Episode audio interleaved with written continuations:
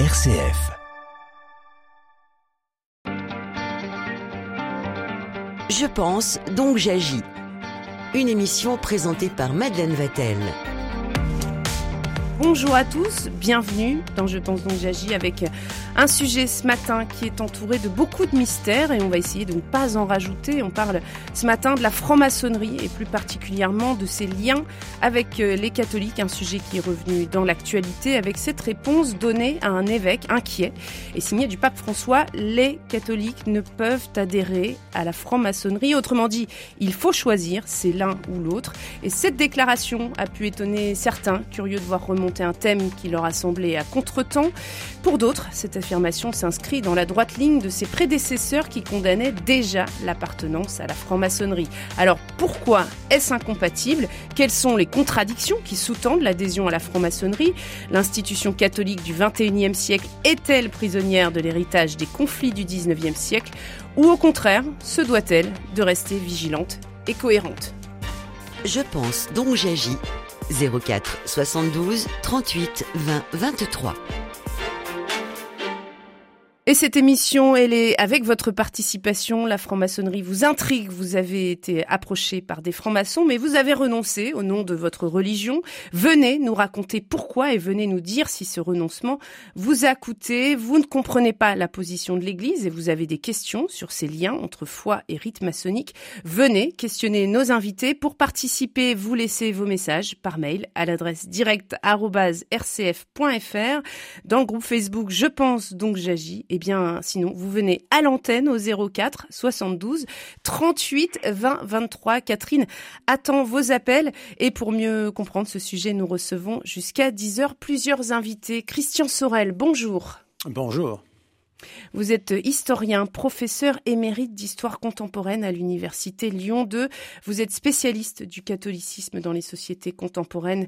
Vous avez publié récemment le Concile des évêques français Vatican II aux éditions CLD. Et puis vous avez aussi publié Passion, catholicisme, itinéraire historique contemporain aux éditions du CERF. Et tout cela en 2023. Avec nous également Paul Herriot. Il est historien, agrégé et enseignant d'histoire en banlieue parisienne. Euh, il nous rejoindra dans quelques secondes. Il a travaillé sur le catholicisme anti-moderne et il est l'auteur de l'Église et l'Apocalypse du 19e siècle à nos jours et l'antisémitisme catholique au 19e et 20e siècle. Avec nous également Serge Abad-Galardo. Bonjour. Bonjour, bonjour également à tous vos auditeurs.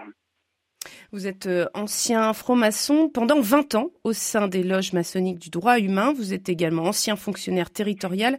Vous êtes revenu à la foi chrétienne il y a 10 ans et les deux ont un lien. Et vous avez publié au printemps un ouvrage intitulé Franc-maçonnerie et politique, les liaisons dangereuses. Alors bonjour et puis merci beaucoup d'être avec nous pour comprendre un sujet qui nourrit beaucoup de fantasmes. Revenons à cette déclaration confirmée par le pape. Il répondait à la question d'un évêque philippin, monseigneur Juito Cet évêque s'inquiète de l'augmentation continue du nombre de membres de la franc-maçonnerie et il souhaite alors savoir comment bien gérer cette réalité d'un point de vue pastoral et puis quelles sont les implications au niveau de la doctrine. Christian Sorel, est-ce que vous êtes surpris par euh, cette déclaration du pape qui répond les catholiques ne peuvent pas adhérer à la franc-maçonnerie?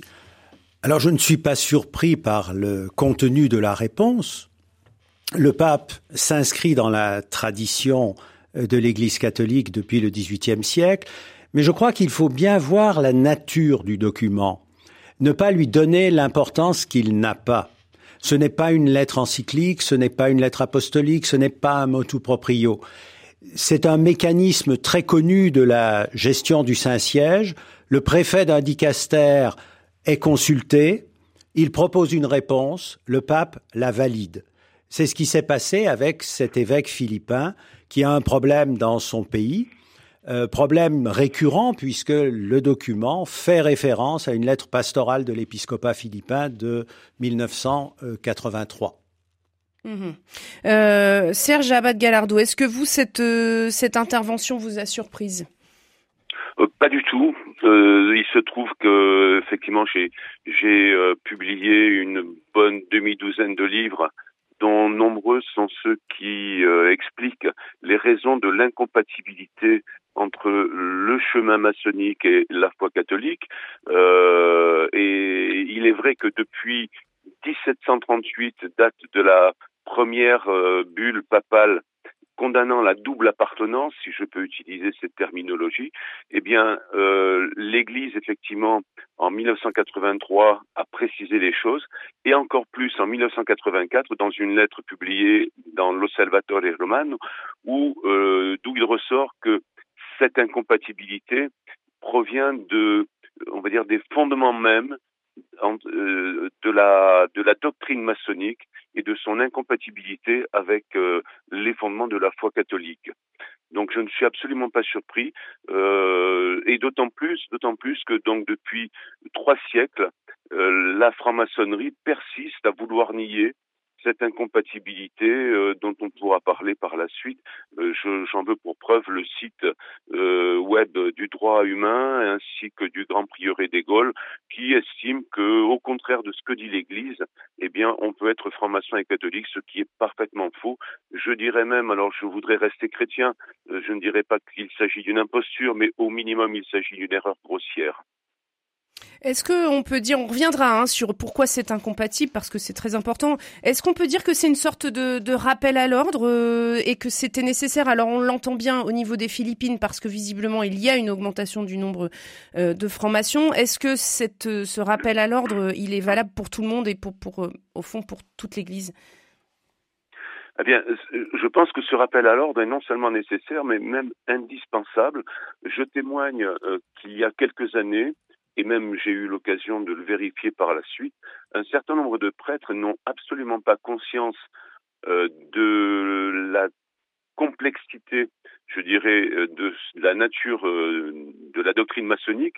Je, je vous parlerai par exemple d'un seul prêtre parmi de nombreux autres qui m'a demandé que je lui offre un de mes livres parce que voyant un de ses paroissiens lui avouer qu'il était à la fois catholique donc et euh, euh, franc-maçon, euh, ce prêtre répond qu'il y a incompatibilité, mais la réponse qui est faite par le paroissien est celle qu'on entend régulièrement et qui procède d'une erreur profonde.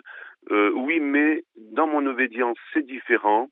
Euh, dans le rite que nous pratiquons, ça ne pose pas de problème. Ce prêtre est complètement désarçonné. Et alors, euh, c'est le cas en particulier dans le thème qui nous intéresse aujourd'hui, d'une certaine maçonnerie qui se dit déiste ou prétendument chrétienne. Alors Christian Sorel, est-ce que vous pourriez nous expliquer justement un peu ces, deux maçonneries, celle qui euh, est déiste et puis celle qui est athée, un peu les grandes lignes, qu'est-ce qui différencie ces, deux euh, écoles, on pourrait dire ces deux courants euh, dans la franc-maçonnerie? Alors je crois qu'il y a, il y a plus que deux courants. Euh, la franc-maçonnerie est un monde très complexe.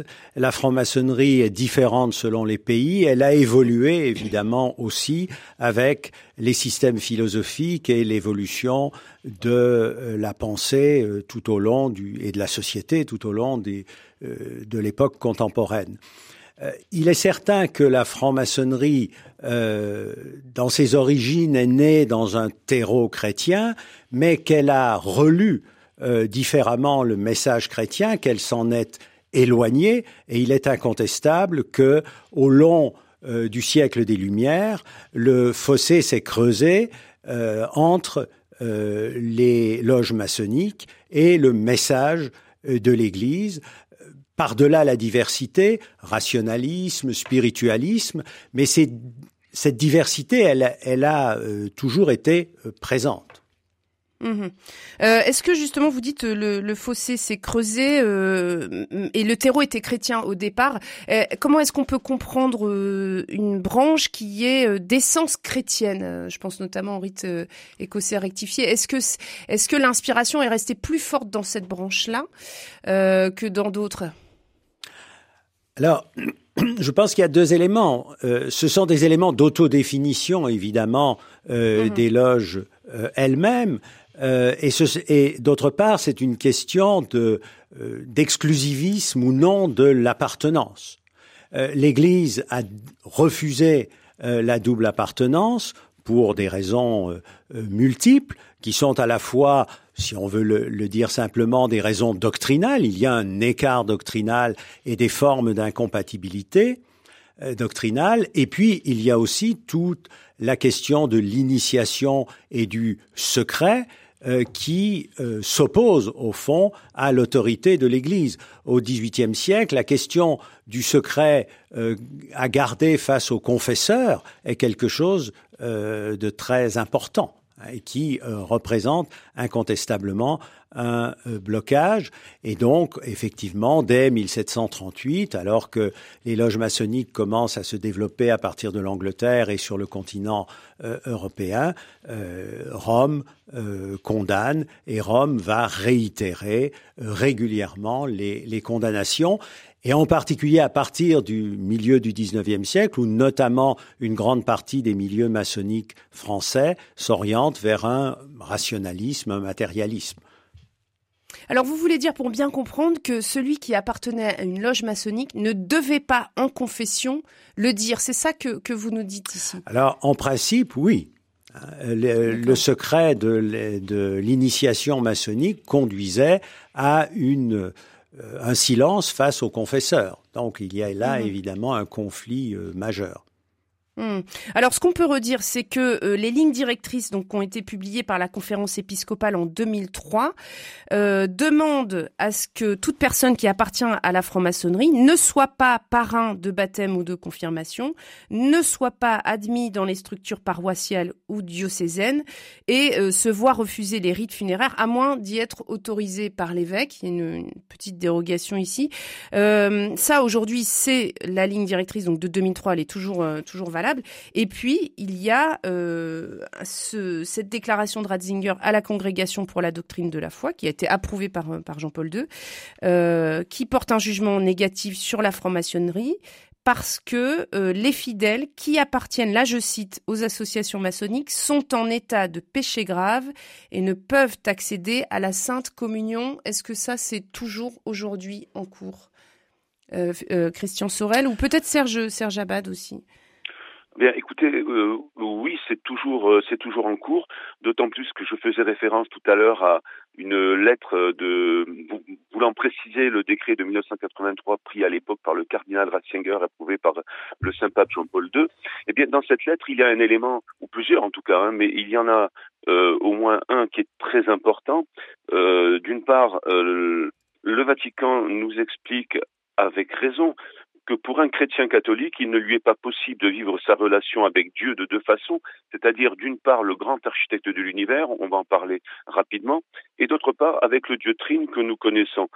Euh, l'autre point qui est très important, c'est que le Vatican, là aussi à juste titre, nous dit qu'un chrétien catholique ne peut pas simultanément participer à la pleine communion de la fraternité chrétienne et considérer son frère chrétien, selon l'optique maçonnique, comme un profane.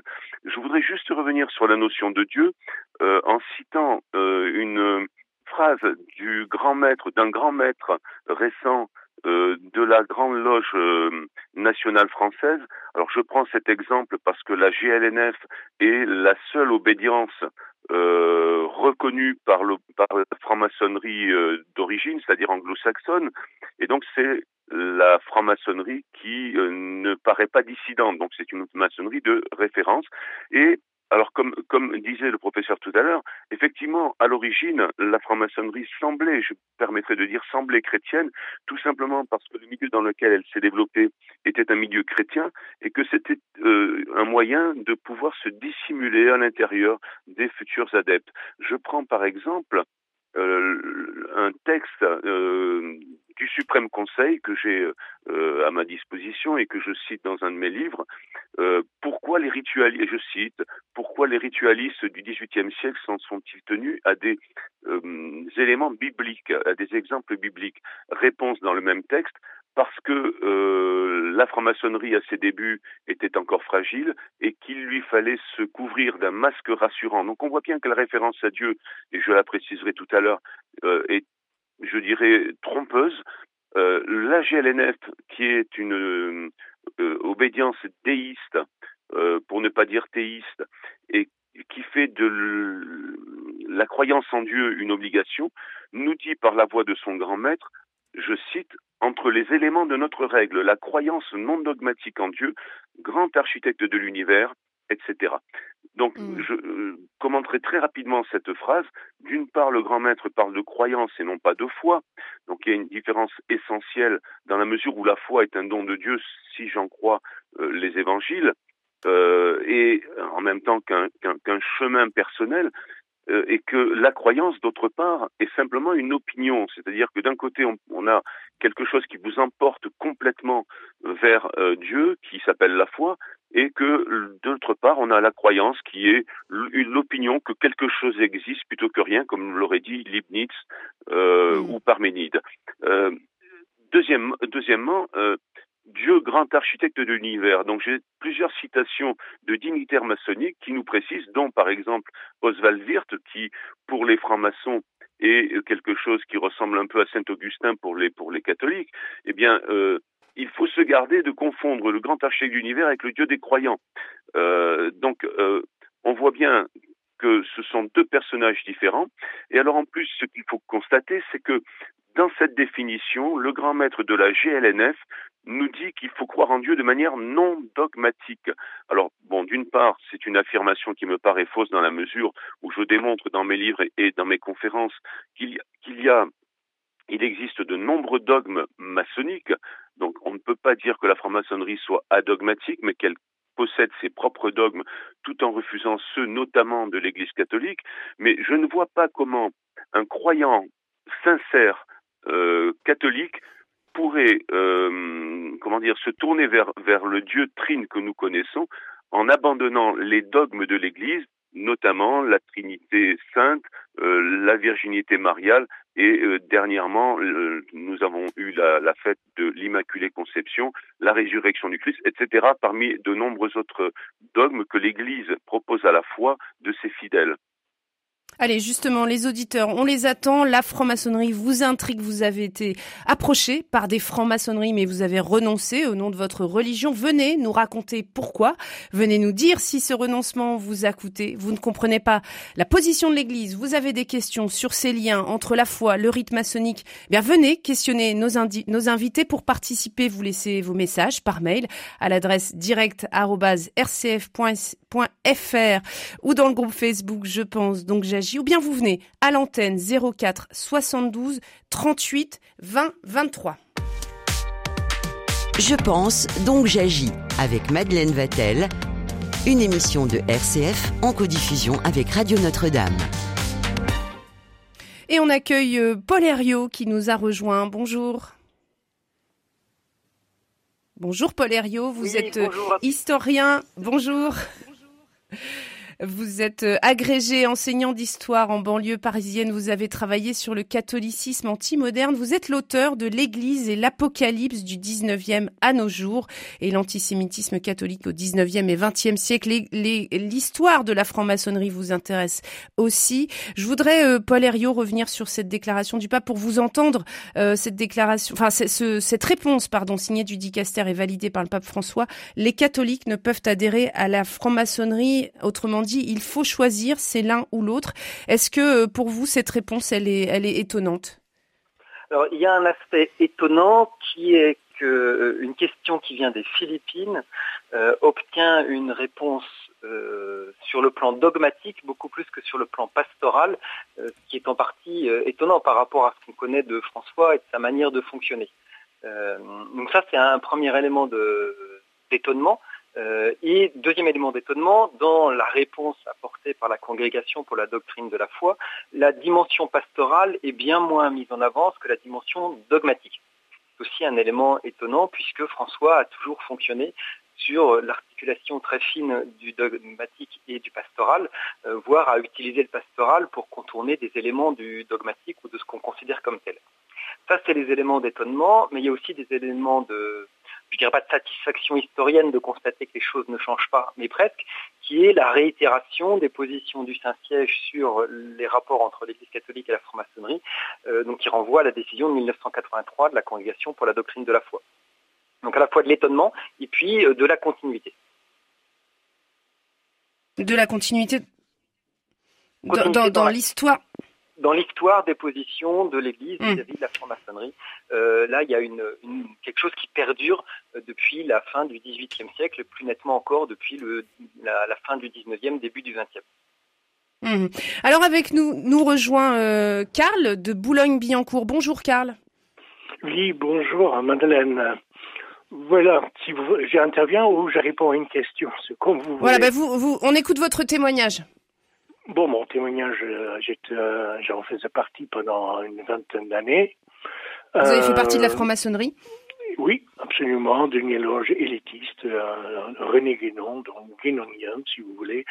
C'est vraiment la super gnose euh, que j'ai j'ai quitté donc la maçonnerie il y a une vingtaine d'années et puis euh, ah, je suis catholique, euh, quoique je n'ai pas quitté la, la maçonnerie pour le catholicisme. C'était tout simplement parce que euh, la maçonnerie ne correspondait pas à mes attentes. J'ai écouté plus ou moins votre euh, votre émission là. Euh, J'aimerais, si vous voulez, prendre un petit bout, c'est-à-dire que je vais me parler de l'origine et de sa la finalité. Finalement, c'est c'est la même chose. La maçonnerie, comme nous le savons, officiellement été euh, fondée en 1717. Normalement, euh, toute société fondée a des statuts, ce qui n'était pas le cas, mais c'est en 19- 1723, donc six années plus tard, que les constitutions d'Anderson sont apparues. Donc là, c'est donc la ligne euh, officielle à tenir.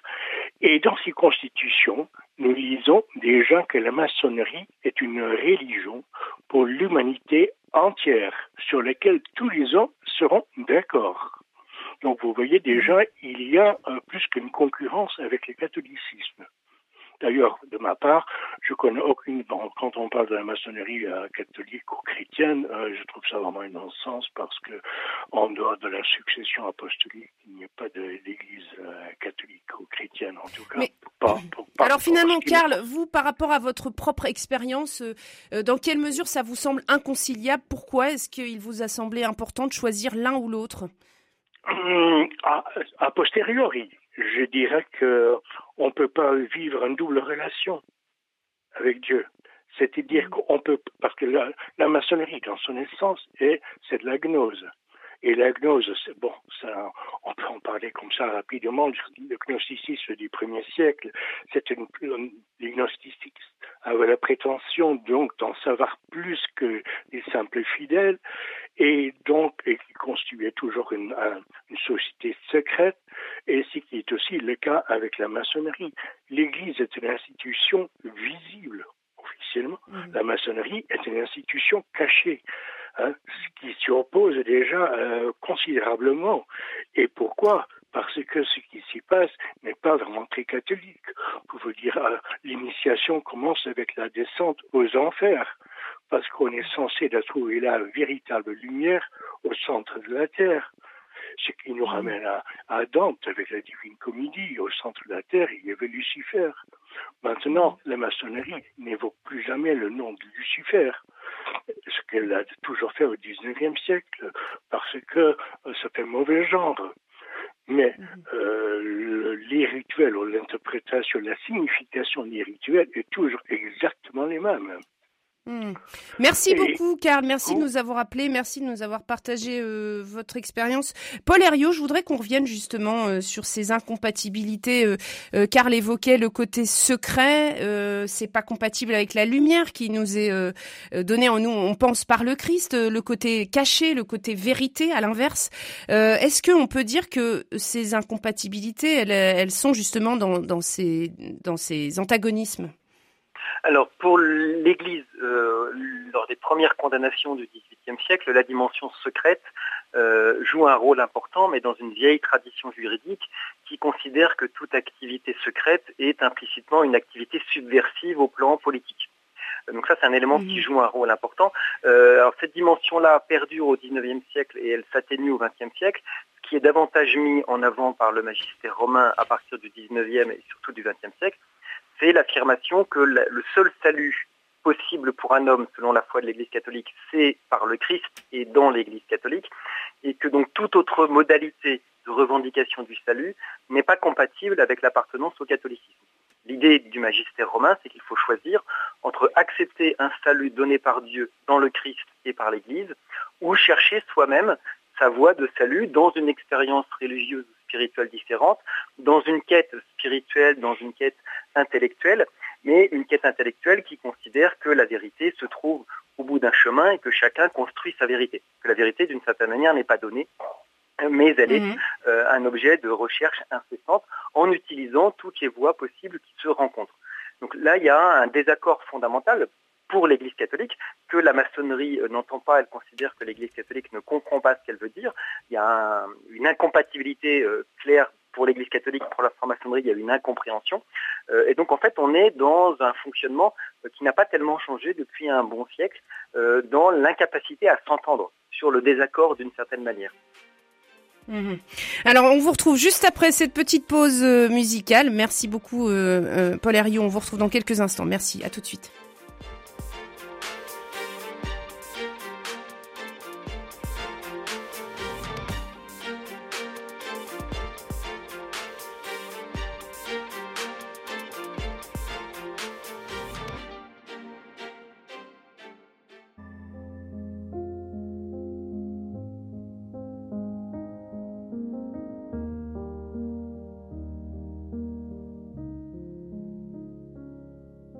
Tu sais, je suis pas prête à te voir grandir. J'ai peur de ce que tu vas devenir. Parce que je sais ce que c'est d'avoir mal. Et je pourrais pas t'empêcher d'avoir mal.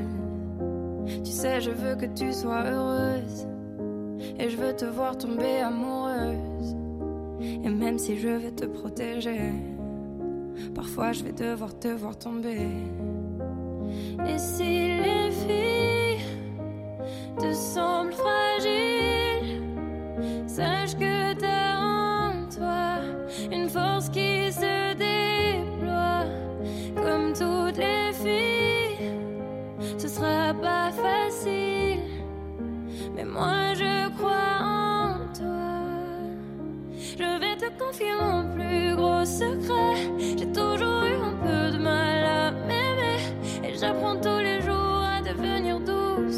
j'ai pas fait le tour, j'attends que ça pousse. Je vais te confier mon plus gros secret. J'ai toujours eu un peu de mal à m'aimer. Maintenant, ce que j'espère de tout mon cœur, c'est que toi tu feras pas la même erreur. Je sais que c'est pas simple de croiser les miroirs, que tu vas parfois pleurer dans le noir. Je l'ai vécu mille fois avant toi c'est encore à l'intérieur de moi. Et si c'est dur de pas regarder les autres sans te sentir oublié, il faut que tu saches que je te comprends. Que grandir parfois ça prend du temps. Et si les filles te semblent fragiles, sache que t'as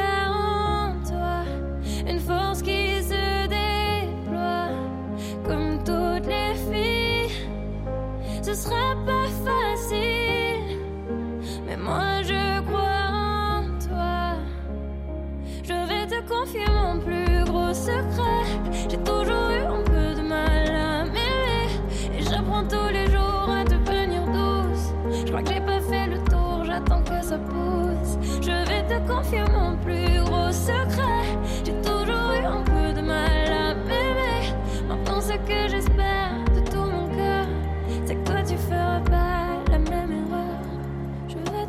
mon plus gros secret.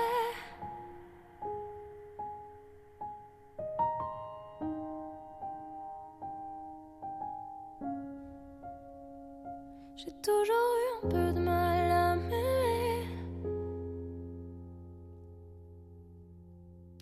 Et c'était Louane avec son titre secret. Serge Abad Galardo, avant de se quitter, euh, justement, peut-être un mot sur euh, cette question du secret et de la transparence, du secret et de l'ouverture, du secret et de la vérité. Est-ce que depuis que vous avez quitté la franc-maçonnerie, vous vous diriez que euh, c'est la fin des secrets ou pas pour vous depuis votre retour au christianisme?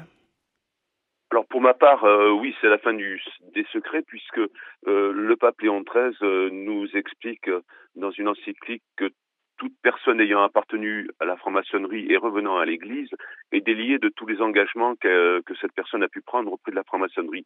Mais euh, avant, de, vous quitter, je voudrais simplement dire un mot sur euh, la maçonnerie dite chrétienne, euh, je dirais abusivement chrétienne, puisque euh, parlant du rite écossais rectifié, en fait, pour ma part, il s'agit d'une erreur profonde ou voire d'une imposture, puisqu'elle est fondée, le, le, le, rite euh, écossais euh, rectifié est fondé d'une part sur la tradition chrétienne initiale, c'est-à-dire sur les enseignements des pères de l'Église, mais ce n'est pas le magistère de l'Église. C'est-à-dire que quiconque euh, fait l'analyse des écrits des pères de l'Église pourrait se revendiquer d'une connaissance chrétienne initiale, ce qui me paraît largement abusif. Et alors, deuxièmement et surtout, le deuxième fondement du rite écossais rectifié, c'est la doctrine ésotérique de Martinez de Pasquali. Alors, si je voudrais, euh, si je voulais, pardon, être un peu méchant, je dirais que c'est un petit peu comme si on voulait euh, nous faire réciter l'homélie du dimanche par un sorcier vaudou, puisque Martinez de Pasquali était un occultiste, un hermétiste du XVIIIe siècle. En fait, cette doctrine euh, qui euh, a donné lieu à l'écriture d'un ouvrage d'occultisme qui s'appelle Traité de la réintégration des êtres qui a été publié à la bibliothèque rosicrucienne, est effectivement, comme ça vient d'être dit, le moyen d'obtenir par une initiation progressive une connaissance directe de Dieu à l'aide de méthodes occultistes. En fait, on est là en plein gnosticisme. Or, euh, si on lit par exemple l'excellent livre de Roland Hureau qui s'appelle Gnos et gnostique de l'Antiquité ou du moins des origines jusqu'à nos jours, on s'aperçoit bien que la franc-maçonnerie est, une, un gnosticisme. Et je rappellerai, euh, pour ceux qui l'ignorent, que le gnosticisme a, été condamné euh, pour hérésie depuis le deuxième siècle par saint Irénée. Donc on voit bien que d'une part, il y a la volonté, comme ça a été dit également, par euh, des euh, obédiences telles que euh, celles qui pratiquent le rite écossais rectifié, en fait la plupart des obédiences pratiquent tous les rites, qui tend à vouloir faire en sorte que la personne puisse atteindre euh, une sorte de nirvana euh, ou, ou, une connaissance de Dieu par ses propres moyens et par des instructions secrètes euh, qui est de, de l'ordre initiatique, personnel, et qui est basée essentiellement sur la théosophie et non pas sur la théologie. La théosophie étant la science des, des correspondances dans laquelle tout se vaut, tout est relatif et il n'y a pas de vérité absolue. il y a un lien entre toutes les choses, notamment le microcosme et le macrocosme, c'est-à-dire euh, l'individu et la puissance euh, créatrice qu'on définit mal et qu'on pourrait appeler le grand archive de l'univers, et euh, d'autre part, le, le, chrétien qui, lui, est, sauvé simplement, si j'ose dire, par la grâce de Dieu et par sa foi, par son comportement, je dirais, mais surtout par la grâce de Dieu. En fait, l'effort du chrétien consiste simplement à suivre la, voie de Jésus-Christ, alors que la voie du franc-maçon, notamment au rite écossais rectifié, consiste à chercher la vérité et à devenir lui-même proche de Dieu, sinon un Dieu lui-même, euh, voilà. Le dernier point, c'est que c'est toute la question du salut. On va devoir vous laisser, Serge. Oui. On va devoir vous laisser, Serge Abad Galardo. Merci beaucoup. On y reviendra justement sur cette question du salut. Merci d'avoir été avec nous. Je rappelle que vous êtes un ancien franc-maçon pendant 20 ans au sein des loges maçonniques du droit humain, ancien fonctionnaire territorial revenu à la foi chrétienne il y a 10 ans et vous avez publié Franc-maçonnerie et politique, les liaisons dangereuses aux éditions Artege. Merci d'avoir été avec nous. Nous a rejoint Emmanuel Kreis. Bonjour. Bonjour. Vous êtes euh, historien, docteur de l'école pratique et des hautes études dans la section sciences religieuses. Vos travaux portent sur l'anti-judéo-maçonnisme et le conspirationnisme. Vous êtes l'auteur d'une anthologie de textes conspirationnistes, Les puissances de l'ombre. On revient avec vous justement euh, sur euh, ces antagonismes hein, entre foi catholique et franc-maçonnerie, avec un message d'un auditeur, c'est Michel dans l'Ardèche. il souligne que Édouard Herriot était un franc-maçon célèbre. Il a pourtant été enterré avec des funérailles religieuses. Euh, on a un peu entendu ça aussi autour de Gérard Collomb, l'ancien maire de Lyon. Euh, qu'est-ce que vous diriez justement sur ces, funérailles religieuses? Il était écrit, on le rappelait tout à l'heure, que euh, sauf dérogation par un, sauf à, y être autorisé par un évêque, les rites funéraires religieuses catholiques ne sont pas permises. Qu'est-ce que vous en dites? Qu'est-ce que j'en dis euh, Bah, en effet, c'est. Est-ce que ça traduit en fait un, antagonisme plus plus profond en fin de compte?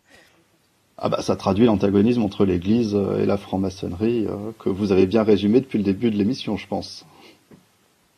Alors, euh, question, euh, message euh, aussi d'un autre, d'une autre auditrice qui, demande pourquoi est-ce que il y a autant d'influence de la franc-maçonnerie. Alors, est-ce qu'on peut la prouver? Ça, c'est, c'est une question aussi, Christian Sorel. Est-ce que c'est si facile de percevoir l'influence de la franc-maçonnerie, ou est-ce que ça fait partie peut-être des, des mythes? Comment, comment, comment évaluer cela?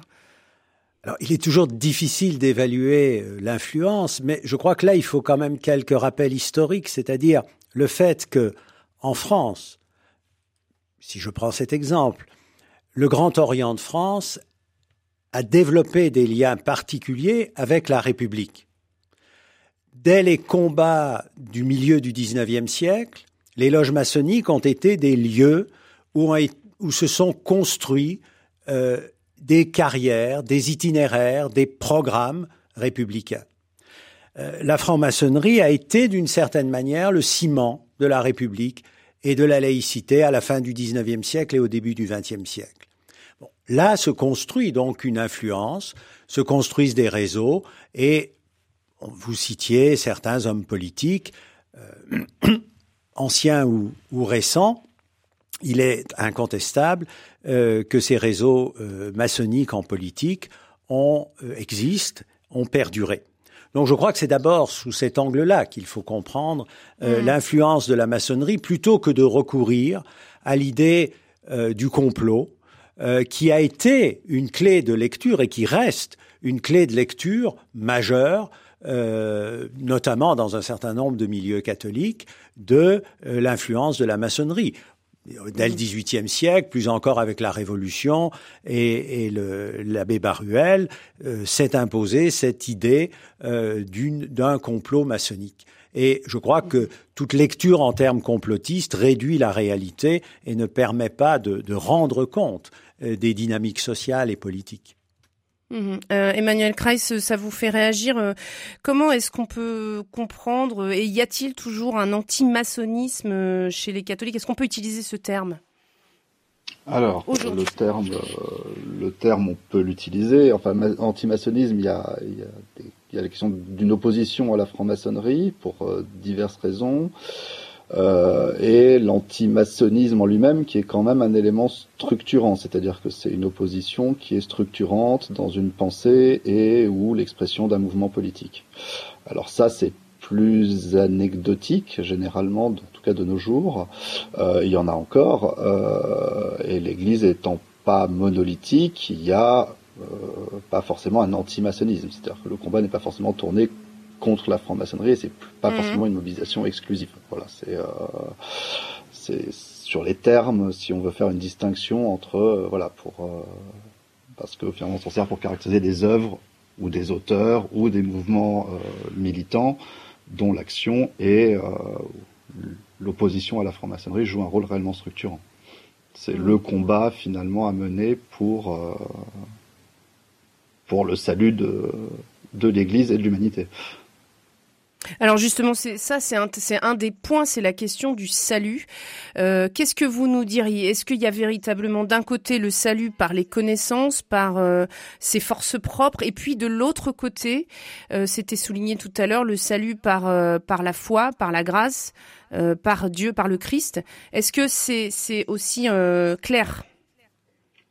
Alors euh, du côté catholique, les choses sont claires. Euh, du côté euh, maçonnique, les choses le sont beaucoup moins à mon avis. Mais je ne suis pas maçonnologue, donc je ne me prononcerai pas exactement sur cette question de salut et sur les moyens d'y parvenir. Et est-ce que même la franc-maçonnerie propose un accès au salut Je suis même pas sûr forcément, du moins comme il est présenté là.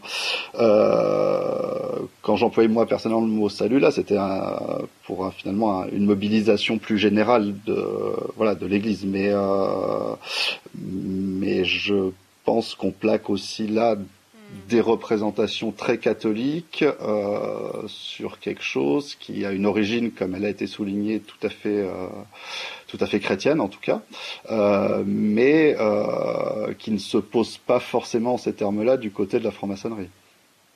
Emmanuel Kreis, la place des rituels, est-ce qu'il y a des points communs? Est-ce que, au contraire, faut surtout pas tout mettre dans le même dans le même sac, j'allais dire? L'importance des symboles aussi. Alors la, la franc-maçonnerie, comme elle, a été soulignée, donc est d'origine dans un, une Europe qui est, qui est chrétienne, hein, avec une mixité mhm. à l'époque, donc au XVIIIe siècle, entre bah, c'est fait pour pouvoir accueillir en son sein des catholiques et des protestants à l'époque. Euh, donc euh, la, la, fabrication, on va dire, de, du des rituels maçonniques euh, s'inspire en grande partie d'éléments bibliques et, et, chrétiens. Donc on retrouve en effet des, des éléments des éléments chrétiens. Après ça, la franc-maçonnerie va s'enrichir de beaucoup de choses dans son histoire, hein, intégrant euh, une maçonnerie égyptienne, une maçonnerie, enfin plein de choses. Donc euh, mhm. on va avoir euh, un foisonnement de de même ce qu'est la franc-maçonnerie au, XVIIIe siècle. Hein. Vous avez des francs-maçonneries galantes où euh, il y a une, des rituels galants dans la maçonnerie d'adoption, par exemple, qui euh, est très fréquentée à la fin, avant la Révolution, par euh, par même les femmes de la noblesse, hein, euh, mais qui n'a pas grand-chose à voir avec ce qui a été cité précédemment, à des maçonneries de type très occultiste, qui sont très marginales. enfin, il y a plein de, finalement, il y a plein de franc-maçonnerie en réalité, j'ai l'impression. Mmh, oui, ce que vous êtes en train de nous dire, c'est que c'est très, très, très complexe. Euh, euh, pour autant, est-ce que cette, euh, cette incompatibilité, elle est aujourd'hui bah, toujours valable En fin de compte, on a, on a, on explique, on entendait tout à l'heure Christian Sorel qui nous expliquait que la franc-maçonnerie a aussi évolué dans ses croyances. la religion catholique, non. donc, est-ce que, est-ce que c'est toujours incompatible?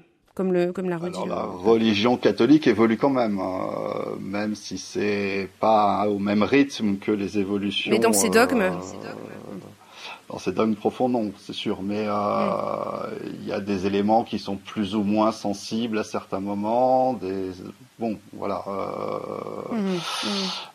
Les, les, les, condamnations originelles de, si on remonte au XVIIIe siècle, c'est compliqué évidemment de, de les reprendre. Il y a six éléments majeurs qui, que l'Église, que le, Saint-Siège souligne, hein, qui est euh, l'interconfessionnalité des assemblées maçonniques.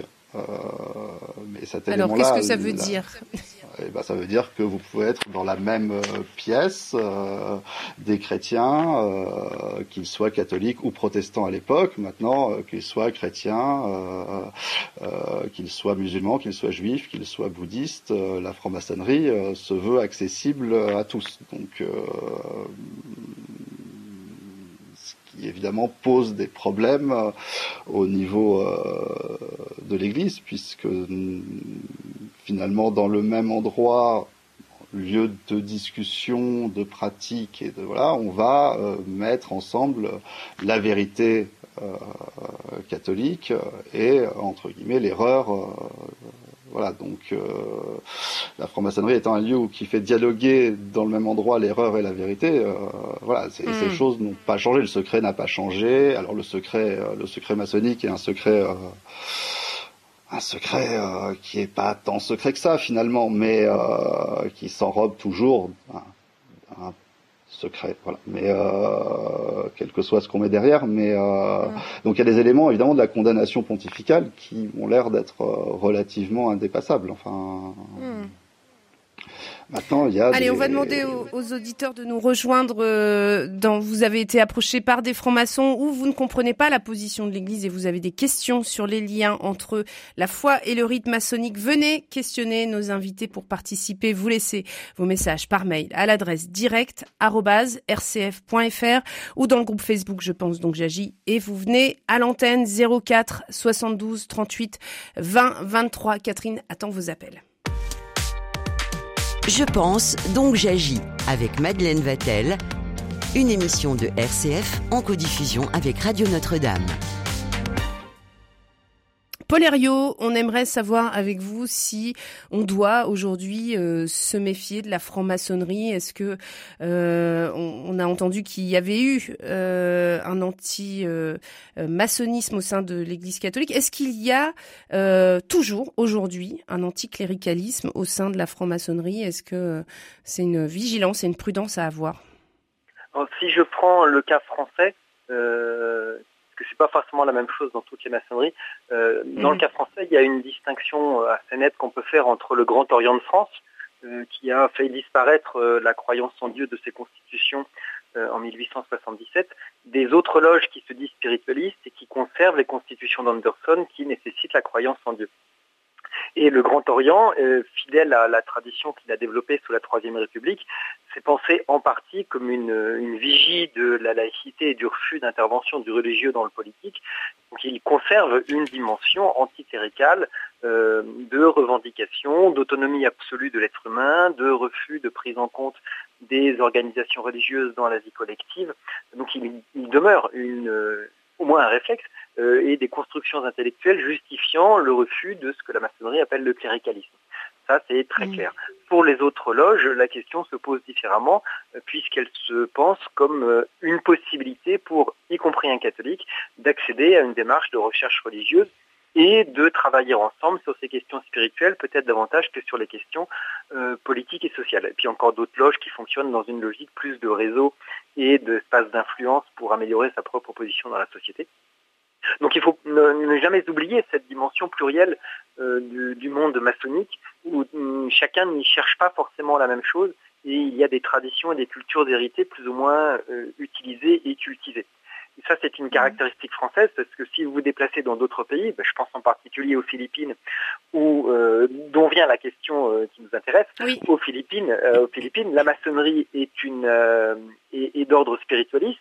Elle n'a pas de lien avec le Grand Orient français. Elle revendique les constitutions d'Anderson et elle se présente explicitement comme une activité humaniste, caritative, charitable, au service du progrès commun et d'une compatibilité parfaite avec le catholicisme la présentation de la maçonnerie euh, philippine par elle-même est une maçonnerie qui se veut spirituelle, spiritualiste, euh, insérée dans la société, œuvrant pour le bien commun, œuvrant pour la collectivité, pour la prestance morale, pour la responsabilité civique, euh, d'où la certaine influence qu'elle peut avoir auprès d'un monde catholique euh, philippin pour lequel elle sert un petit peu d'une espèce d'action catholique possible ou de lieu d'exercice d'une action charitable dans la société philippine. C'est sans doute un des éléments qui a fait réagir Rome, d'autant plus qu'en 2013, la conférence épiscopale philippine avait demandé la suspension de l'application du canon euh, qui interdit la participation aux associations maçonniques. Mmh. Alors c'est intéressant ce que vous dites parce que euh, justement on pourrait dire euh, là où la franc-maçonnerie semble être le plus proche de l'homme et de, de, son de son développement personnel, c'est là où le pape expose que non, euh, ce n'est absolument pas compatible. Ça veut dire qu'il y voit encore euh, véritablement des différences qui sont euh, qui sont à marquer. Est-ce que justement la question de l'élitisme, l'aspect élitiste de la franc-maçonnerie est totalement aussi contraire au caractère de l'Évangile pour tous, de du soutien aux plus pauvres. est-ce que est-ce que là aussi on peut y voir une différence majeure? Pas forcément. Je pense que l'élément fondamental qui est celui qui date de 1983, qui ne fait que reprendre les éléments antérieurs, euh, c'est vraiment qu'il n'y a d'autre salut possible que dans le Christ au sein de l'Église. Et que toute autre voie spirituelle qui prétendrait ou qui affirmerait qu'il y a d'autres voies de salut possibles en dehors de la médiation du Christ n'est pas compatible avec le christianisme. Donc là, il y a une mmh. affirmation très forte de la part de la Congrégation pour la doctrine de la foi, qui est reprise par François, et qui n'est pas tellement étonnante dans le personnage de François, euh, puisque ce qui compte pour lui fondamentalement avant la morale, c'est la foi, euh, et donc il faut maintenir le salut par le Christ. Euh, je repense mmh. à ses réactions assez vivaces face au synode allemand en disant il y a une très bonne église évangélique en Allemagne, c'est pas la peine d'en créer une deuxième. Par derrière, il y a une question de foi qui est de la manière dont on comprend l'Église. Donc sur la question de la foi, la foi, François a toujours été assez vigoureux et explicite. Euh, mm. y compris y compris sur cette question-là. Donc il y a une forme de cohérence, même si euh, le rappel peut nous surprendre. Alors justement, une cohérence avec l'histoire aussi. On va prendre en ligne Bernadette. Bonjour euh, Bernadette, vous appelez de Caen Non, j'appelle de Tours. À deux tours, Bernadette. Alors Bernadette, bienvenue à l'antenne. Euh, on vous reçoit justement, on parlait de, de cette cohérence de l'Église catholique avec son histoire. Euh, vous, c'est une histoire qui remonte aux années 30 et pourtant, euh, elle, elle rejoint ce, ce que nous évoquions à l'instant à l'antenne. Oui, absolument. Alors oui, ça en, en, entre 1932, 30, euh, jusqu'en entre 35 et 38, 1935, 1938. Voilà, notre papa euh, avait été embauché à ce qui allait devenir la mutualité agricole. Et alors, on l'a envoyé à Paris faire un stage d'expert comptable.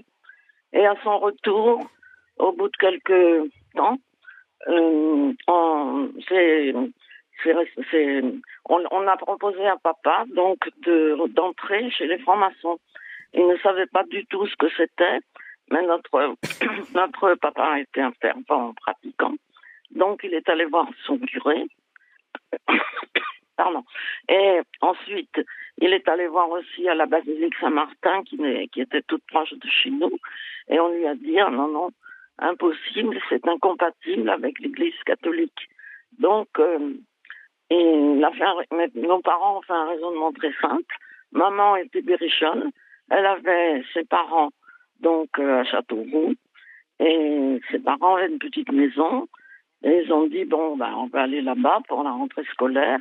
On va faire surélever la maison, et puis euh, et puis ben, je m'installerai en libéral comme expert comptable. Sauf que. Et finalement, qu'est-ce qu'il a fait de, de, cette approche de la franc-maçonnerie? Bah, Il a dit non. Donc, il a quitté. Mes parents ont quitté Tours pour aller dans le Berry. Et mon, le projet, c'était qu'il s'installe comme expert comptable libéral en ville. Voilà. Mhm. Alors Christian Sorel, comment est-ce que euh, on peut comprendre euh, finalement ce, ce, ce, renoncement et surtout les conséquences de ce renoncement euh, Est-ce que c'est souvent comme ça euh, Ça coûte de renoncer à la franc-maçonnerie? Ça peut coûter, pardon, dans certains cas.